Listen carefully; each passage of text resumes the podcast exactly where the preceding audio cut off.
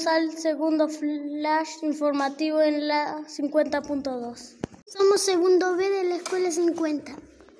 El jueves 30 de septiembre vino el escultor Maura Risa a la escuela. De Tacuarembó, Paso de los Toros. Le hicieron una entrevista los niños de sexto año a la que a cual respondió cordialmente. Aquí presentamos la entrevista.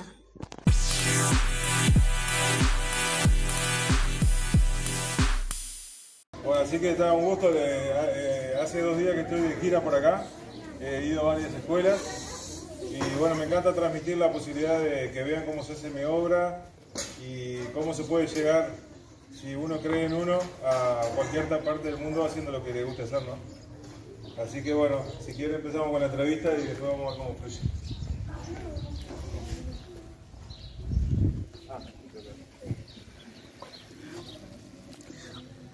Hola, buenas tardes. Somos niños de sexto año. Como nuestra escuela está trabajando con el proyecto de escultura, realizaremos una entrevista al escultor Marrisa. ¿A qué edad comenzaste a hacer tus esculturas? O, sea, a trabajar en tus esculturas. Bueno, yo comencé eh, dibujando primero como todos ustedes, que empiezan a dibujar como hacer caras, retratos. Eh, tenía facilidad para el dibujo, obviamente, pero como cualquier otro niño. Y en el año 2004 eh, conocí a un maestro cubano norteamericano en Miami, que él fue el que me abrió la puerta de la escultura. Así que recién a los 30 y algo de años empecé a hacer esculturas que en realidad esto viene de vidas anteriores, ¿no? El conocimiento que uno tiene en la cultura, de tu cara así como dice, no entiendo. Pero yo les voy a contar mi, mi, verdad, mi realidad y lo que yo creo como verdad. Cada uno tómelo como quiera, eh, siempre se cuestionen en todo en la vida y, y, investiguen y vean por qué uno le dice las cosas y no se crean todo lo que uno le diga, ni a mí ni a nadie. Aprendan a discernir y a pensar por ustedes mismos. Entonces, la facilidad que yo tengo para hacer escultura viene de vidas anteriores que yo tuve en Egipto, en, la ciudad de Petra, por ejemplo, tallando. Capaz no entienden, pero algún día pueden entender, muchos de ustedes lo van a entender. Eso es lo que yo creo como verdad. O sea que ese conocimiento viene de antes. Y lo que este escultor me abrió una puerta para descubrir nuevamente la escultura y de ahí volé solo, ¿no? Me enseñó muy pocas cosas y yo básicamente solo fui volando y creciendo con el tema de la escultura. ¿Cómo piensas hacer tu próxima escultura? ¿Cómo, perdón? ¿Cómo piensas hacer tu próxima escultura? ¿Cómo pienso hacer? Yo ahora estoy haciendo una escultura, una cola de ballena de 7 metros de altura, que es de la altura del techo ese más o menos, parada, se va a llamar una cola ballena, que va a estar en un lago en José Ignacio, cerca de Punta del Este, eh, en un lago, en un espacio de agua. Este, estoy trabajando esa escultura que es de 7 metros y me lleva un año hacerla más o menos. O sea, es un proceso todo en la vida lleva un proceso, no se prende de un día para otro. Ustedes están acostumbrados en, un teléfono buscar enseguida cualquier película, quieren ver una película, la tienen al momento. Nosotros cuando teníamos lado de ustedes teníamos que esperar a las 6 que pasaran los dibujitos, no había ni televisión. Yo estoy 53 años, o sea, no es tanto tiempo para atrás. Entonces ustedes están acostumbrados a que todo pasa de un momento a otro, lo consiguen todo enseguida, y en la vida no es así, todo es un proceso. Las maestras tuvieron que estudiar 4, 5, 6 años para aprender a enseñar, eh, para enseñarles a ustedes. Aprenden una técnica a una profesión. Y en la vida todo es así, en la pareja, en el trabajo, todo es un proceso más lento, no como los celulares lo conseguí enseguida. ¿Cuánto tardas en hacer tus esculturas? Y yo tardo, el, proceso es bastante trabajoso, acá parece fácil, eh, pero la escultura mía, al ser una terminación muy lisa, muy como un automóvil, son, por ejemplo, la de Tacuarembó me llevó seis meses de trabajo. El tallado, solamente el tallado, que es la, el tallado en las plas, digamos, me llevó eh, un mes y medio, 15 horas por día, trabajando fuerte. Y después llevo la, aplicación de las fibras, eh, la aplicación de masilla de auto como la terminación como un automóvil. Eh, pintores de auto trabajan conmigo, digamos. Ese es el sistema. Y entonces una escultura como esta puede llevar un mes, pero no es un día. Lo, vuelvo a repetir a ustedes, todo lleva un tiempo y un proceso y tienen que tener paciencia para lograr las cosas. Y perseverar, para lograr las cosas y perseverar es una cosa clave. O sea, creer en uno mismo y, este, y no rendirse, digamos.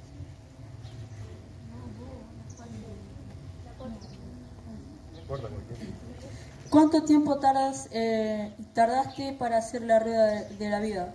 Bueno, justo lo, lo, ah, comenté recién, ¿no? Eh, esa es una escultura grande, de las que hago grandes. Eh, yo he hecho, por ejemplo, en Miami o China, ahí de 5 metros, pero son verticales. Esta es redonda, o sea que en volumen desarrollado es mucho más grande. Es más grande esta que la de Paso de los Toros, por ejemplo. la ballena esta que voy a hacer de 7 metros, obviamente que es más grande. Tengo un proyecto, posiblemente salga una de una de 12 metros, que es como de altura de un árbol, un árbol grande, esa me va a llevar más de un año hacerla.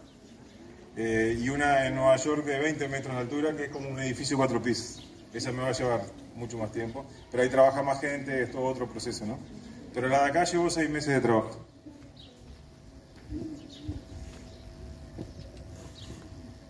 ¿En qué te inspiraste para hacer la rueda de la vida? Bueno, eh, mi padre nació en Tacuarembó, este, acá, este, y él siempre me decía que la vida es una rueda tanto estás arriba como estás abajo, eh, que hay momentos más difíciles momentos mejores, ¿no? Entonces, lo que yo hice fue eh, esa frase que él me decía, como él era de acá de Tacuarembó, quise expresarlo en la escultura. Que si ustedes ven en la escultura es como una rueda, que también ven como una pinza de un cangrejo o un anillo, lo llaman de muchas formas, que eso es normal. Eh, pero la parte de abajo es gruesa, o sea que cuando estás abajo es más pesado, cuando estás arriba es más fácil las cosas. Este, hay un desencuentro, hay un escape, entonces uno quiere transmitir como una rueda, pero expresada de la forma como lo hace un artista, ¿no? Entonces ese es el significado de la escultura que está acá. Que dicho de paso, ahora estuvimos hoy en la mañana con la gente de la Intendencia y se va a repintar porque ya tiene seis años que está ahí, no tuvo mantenimiento. Toda escultura lleva un mantenimiento y ahora se va a repintar y se va a hacer un mantenimiento bien hecho, entonces va a estar rojita, perfecta como tiene que estar. Y ahora está un poco descolorida y así que en breve la van a ver reluciente. Y eso como un automóvil, se repara, se repinta y va a estar por años, no hay problema. Eh, cuando te inspiraste para hacer la rueda de la vida, ¿pensaste en un, en un público en especial? Eh, Sí, porque era para, sabía que era para Tacuarembó. Yo a veces hago esculturas que son un encargo y sé que van para un lugar, y a veces hago esculturas que no sé para después en qué país van a terminar o en qué lugar. Es normal. O sea, yo hago encargues o también hago obras que después se venden para distintas partes. Eh, en el caso de, la de Tacuarembó, como sabía que era para acá, relacioné esto que recién les conté, que, que está relacionado con no el público en especial, sino que mi padre que había nacido acá, digamos, que era un tacuaremboense, ¿no? Yo nací en Montevideo, pero mi lugar en el mundo es Tacuarembó, Paso los Toros. Eh, ahí tengo mi estudio, nacieron mis hijos ahí. Este, mi lugar en el mundo es Paso los Toros. He tenido la posibilidad de vivir en China o en Miami y no, yo prefiero acá. Y hay que valorar también que Uruguay es un paraíso vivir en Uruguay. Eh, yo he viajado por todo el mundo, o muchas partes del mundo, y les puedo contar que nosotros acá vivimos en un lugar increíble, aire puro. Yo, por ejemplo, cuando viajo a China, tenés que llevar un alical por día porque por la polución te duele la, cabeza y el estómago, quedas mal del estómago, eh, por la polución. Eso acá no pasa, tenemos aire puro, tenemos agua de sobra, hay lugares que se mueren de sed, eh, no tenemos terremotos, huracanes, eh, nada de desastres naturales, puede venir un viento te levanta un techo, volcanes, no hay animales peligrosos como hay en otros países. Yo, por ejemplo, en Miami, pintando, estaba pintando una mansión, un techo, una pintura como de la Capilla Sistina, y estaba 15 horas arriba en la escalera. Entonces salía a caminar un poco a las afueras, que había como un arroyo, y caminé 50 metros, que a mí me encanta salir a caminar al campo acá afuera de Paso los Toros, donde yo vivo. Y, y, caminé 50 metros y volví para atrás porque está lleno de cocodrilos y te comen cocodrilos. Entonces, ese tipo de cosas nadando también en Miami en un espacio, pasa un tiburón de dos metros por abajo mío. No me pasó nada, pero podía haber comido. Entonces ese tipo de cosas no pasan acá. No tenemos esos peligros, entonces vivimos como un lugar muy especial. Y hay que valorarlo, no se dan cuenta. La mayoría de la gente, yo no me, me da cuenta, hasta que vivís otras cosas y te das cuenta que acá es un lugar muy especial. Hay dificultades, hay otras cosas, pero lo principal lo tenemos y es lo más importante. ¿Usted sabía que la mayoría de personas que admiran sus obras son niños? ¿La mayoría de qué? De personas que admiran sus obras son niños. No, no sabía. ¿Ustedes son uno? no, eso, eh, hay, una, hay un tema que... ¿Ustedes van a preguntar algo sobre interrealismo no? No hay ninguna pregunta sobre eso. Bueno, entonces les comento. Eh, yo escribí un libro en el año 2000. Eh, se llama Interrealismo, arte, eh, arte con alma. Entonces, eh, es una investigación que hice sobre la implicación de la energía en la materia, en la obra. Yo aplico energía en la obra y eso tiene que ver mucho con... lo más importante de mi obra no se ve si no se siente. le doy el alma a la obra. Y yo escribí ese libro para que los artistas sean conscientes de lo que están plasmando la obra. si esta obra, una obra de esta, la tienen en la casa, por ejemplo, de la maestra, y, tiene una energía de amor positiva, va a estar irradiando una energía que va a ayudar a la energía del hogar que fluyan positivamente. Y si tiene energía negativa, va a trancar las energías del hogar. O sea, hace bien o hace mal, de acuerdo al artista, la energía que le pone, consciente o inconscientemente. Entonces, para mí es muy importante como que el artista, que es un mensajero, eh, tome conciencia de eso. Entonces, este libro lo escribí para los artistas, que todo comenzó yo pintaba retratos y sentía que podía aplicar la energía del ser en la obra. Si yo hago retrato de una persona, podía aplicar la energía de esa persona, como su alma, entre comillas, en la obra. Y el que viera ese retrato y no conocía a la persona sentía lo mismo que estuviera frente a ella. Todo empezó por ahí, pero después hay una señora de Paso de los Toros que canalizaba mensaje a otra dimensión de medicina alternativa, de, tenía poder de curación, digamos, todas esas cosas, y yo fui a hablar con ella y que cuando se conectara le pedí que preguntara cómo podía aplicar energía en la obra. Esto fue en el 97, en el año 97, eh, hace ya veintipico de años. Que en ese momento no era normal todas estas cosas de las energías y que ahora es más fácil el reiki, es mucho más común todas esas cosas. Eh, y ella canalizó un mensaje para los artistas que me lo tenía que dar a mí. Eh, yo lo puse en el libro, es impresionante todo lo que dice y eh, después con Fotos Kirlian probé la aplicación de energía en la materia. ¿Qué es? Con, ustedes no van a ver acá, pero después pueden ver en mi página web, eh, con Fotos Kirlian, que fotos saca la energía humana. Nosotros somos toda energía. Una de las cosas que yo tomé conciencia ya con 30 años o 20 y pico años, eh, todo es energía en el universo.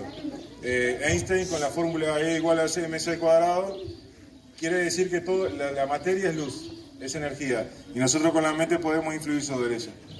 Entonces yo le doy energía a mi obra y eso es bastante importante en, generar una, conexión con, las personas. ¿no? ¿Qué, escultura te costó, más hacer? Bueno, la escultura, la escultura que está acá, la rueda de la vida, es una escultura que me llevó bastante tiempo porque es todo curvas. Y como yo busco la perfección de la línea como de un automóvil, eh, hay mucha corrección, mucha... Hay obras que son más verticales. Toda, toda mi, la, obra mía es todo con curvas, es dobles curvaturas, que es más complicado. Este, no hay líneas rectas. Entonces, esta obra de acá fue una de las que me costó más hacer. Ahora, por ejemplo, la ballena que estoy haciendo también es una obra muy complicada. La de 12 metros es la más complicada de todas, es muy compleja, con espirales. Pero bueno, todo, una de las cosas importantes es creer es crear, siempre creer en uno que uno lo va a poder hacer. Entonces, siempre le vas a buscar la vuelta para lograr hacer lo que te propusiste hacer. Es creer en uno mismo, eso es importante en la vida. ¿Cómo encontraste el arte en la escultura? ¿Cómo qué? ¿Cómo encontraste el arte en la escultura? Y bueno, la escultura es arte, es una forma de hacer arte. Vos podés hacer esculturas eh, sin sentimiento, o sea, no que salga del corazón y se nos arte. Tiene que salir desde el corazón, desde adentro, tiene que eh, salir de dentro tuyo, fluir lo que te salga, digamos. Y estas formas están como adentro mío, digamos, es un estilo, una forma mía de ver la escultura y eso es arte para mí. ¿Me explico? No sé si me, me, me expliqué bien. ¿Qué sigue?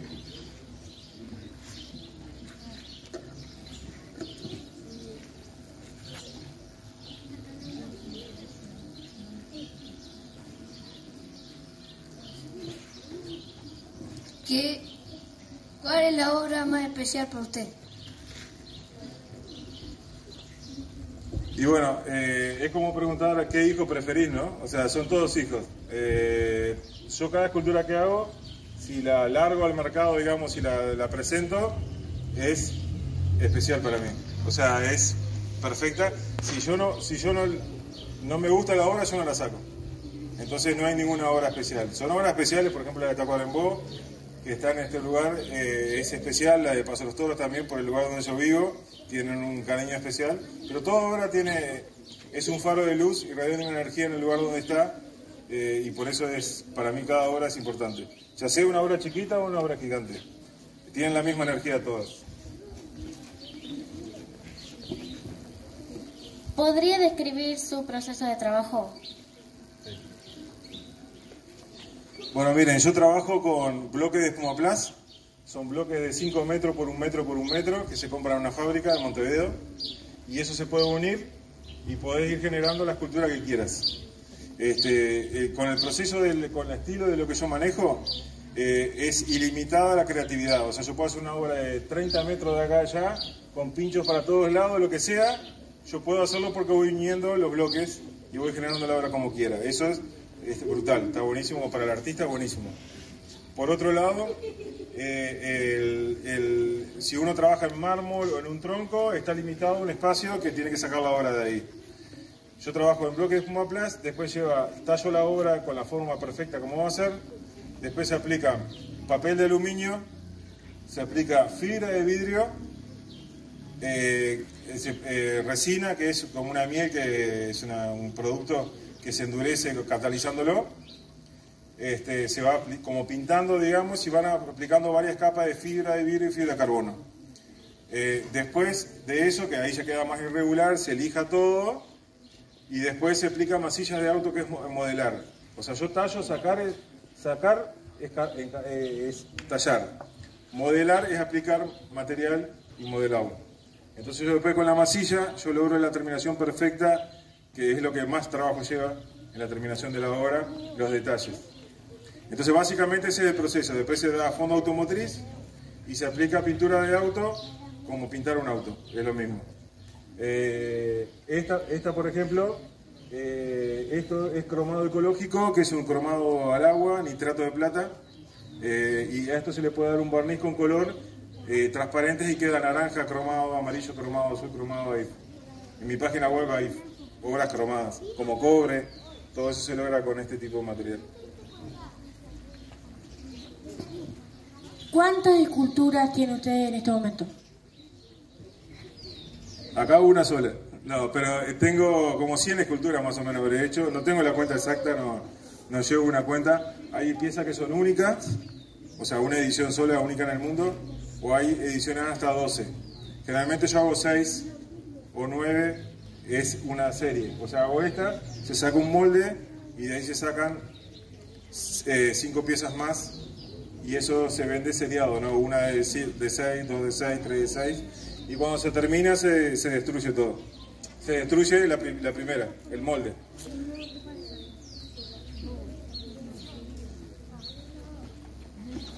En conclusión, queríamos sacarnos las dudas del mismo creador, ya que estamos estudiando una de sus obras, y eh, que queríamos saber qué piensa usted de que alguno de, nosotros, de los 300 niños, si cuando sea mayor en un futuro, eh, salga escultor. ¿Lo último Ah, que sea escultor. Bueno, mirá, eh, cada uno tiene una, un talento. Eh, cada niño o cada persona tiene un talento, tiene una vocación para algo.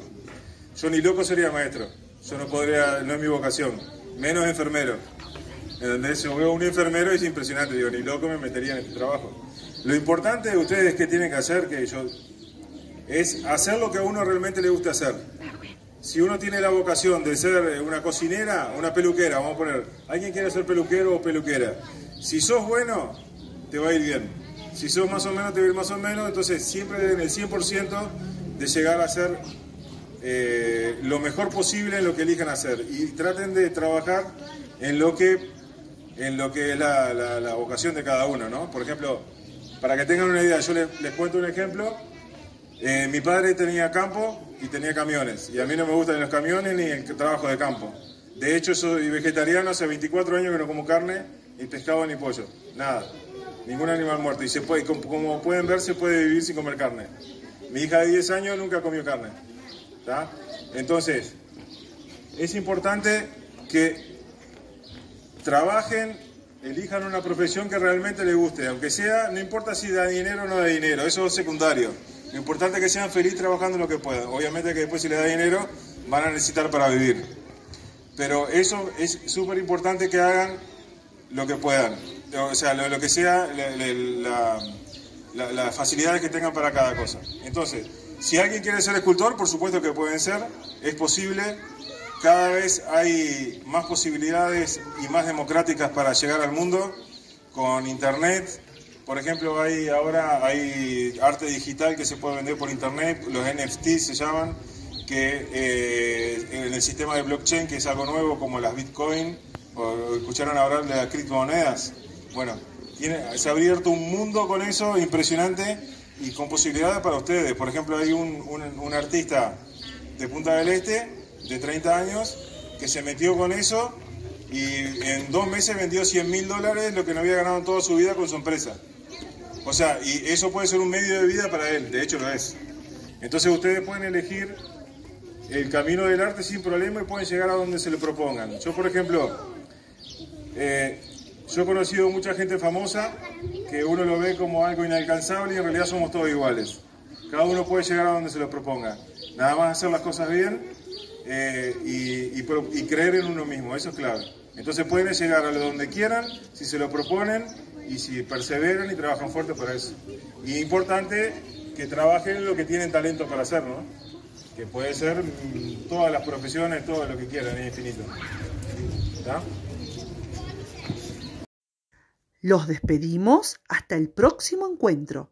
Los esperamos en el próximo flash informativo por la 50.2 a las 14 horas.